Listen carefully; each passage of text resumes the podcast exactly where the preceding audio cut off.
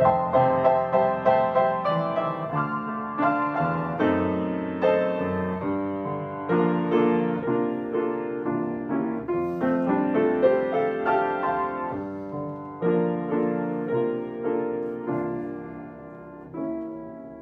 martes 5 de julio ya estamos estudiando la lección número 2 que se ha titulado esta semana Los crisoles venideros. Hermosas lecciones que estamos aprendiendo, Salmo 23, ¿por qué sufrimos en el crisol con Cristo? es el título de nuestra lección de este trimestre, su servidor David González, iniciamos el día de hoy.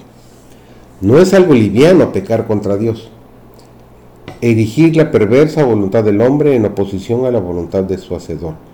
Conviene a los mejores intereses de los hombres, aún en este mundo, obedecer los mandamientos de Dios. Y conviene, por cierto, a su eterno interés someterse a Dios y estar en paz con Él. De todas las criaturas que Dios ha hecho sobre la tierra, solo el hombre se ha revelado.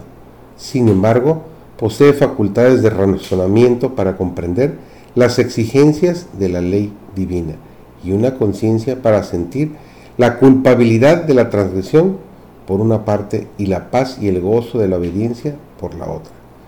Dios lo hizo un agente moral libre para obedecer o desobedecer. La recompensa de la vida eterna, un eterno peso de gloria, se promete a los que hacen la voluntad de Dios en tanto que la amenaza de su ira pende sobre los que desafían su ley. El cielo está ante vosotros con sus atracciones como un eterno peso de gloria, que podéis perder o ganar. ¿Qué sucederá? Vuestra vida y vuestro carácter testificarán de la elección que habéis hecho. Me siento, dice la hermana White, sumamente ansiosa porque veo a tantas personas indiferentes hacia los temas de importancia infinita. Ellas siempre están ocupadas aquí y allá con cosas de importancia menor, de manera que descartan de sus pensamientos el gran tema. Carecen de tiempo para orar, no tienen tiempo para velar ni tiempo para investigar en las escrituras. Están demasiado ocupadas para hacer la preparación necesaria para la vida futura. No pueden dedicar tiempo a perfeccionar caracteres cristianos y a buscar con diligencia un título para el cielo. Si queréis tener la vida eterna, debes ser ferviente y trabajar con diligencia para obtenerla. Glorificad a Dios eligiendo andar en sus caminos y haciendo su voluntad. Él será vuestro sabio consejero y vuestro amigo seguro e inmutable.